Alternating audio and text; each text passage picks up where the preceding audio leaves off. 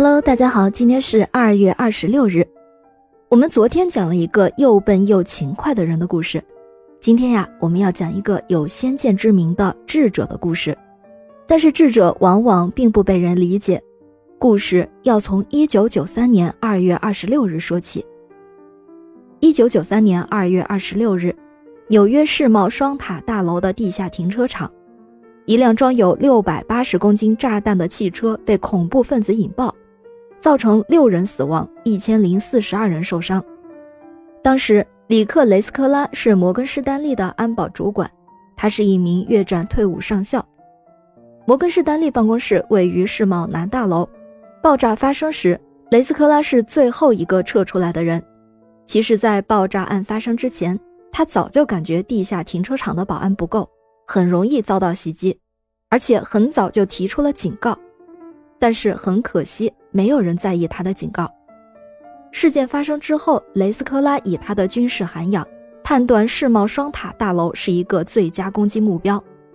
他预测恐怖分子下次会用飞机来攻击世贸大楼，所以为了预防万一，他计划每年都安排全公司的员工做两次紧急逃生演习。但是很多员工都讥笑他，说他是想象力太丰富，还抱怨他太多事儿了，浪费大家的时间。但是因为他的坚持，而且九三年二月二十六日的事件，他早就发出过警告，算得很准，所以公司最后还是同意按照他的计划执行演习训练。这样的训练进行了八年。二零零一年九月十一日，果然有飞机袭击了世贸大楼，发生了世纪悲剧。尽管雷斯科拉并没有预见到恐怖分子会用民航飞机来发动袭击，但是他确实预测过下一步恐怖分子会用飞机来攻击世贸大楼。当第一架飞机在八点四十六分撞到世贸北大楼时，纽约港口事务管理部要南大楼的人留在原地，不要乱动。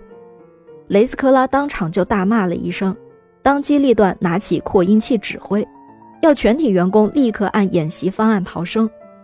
结果十七分钟后，第二架飞机直接撞到了南大楼，而这时雷斯科拉已经成功从高楼层撤离了两千五百多人。正是由于他的先见之明，拯救了许多人的性命。但是雷斯科拉在南大楼起火爆炸后，又主动回到了大楼，全力帮助还在大楼内的人逃生。六十二岁的他坚持要到最后才离开，所以最后很不幸，他遇难了。如果不是雷斯科拉的智慧与坚持，摩根士丹利的两千五百多名员工不会那么幸运的只有十三个人遇难。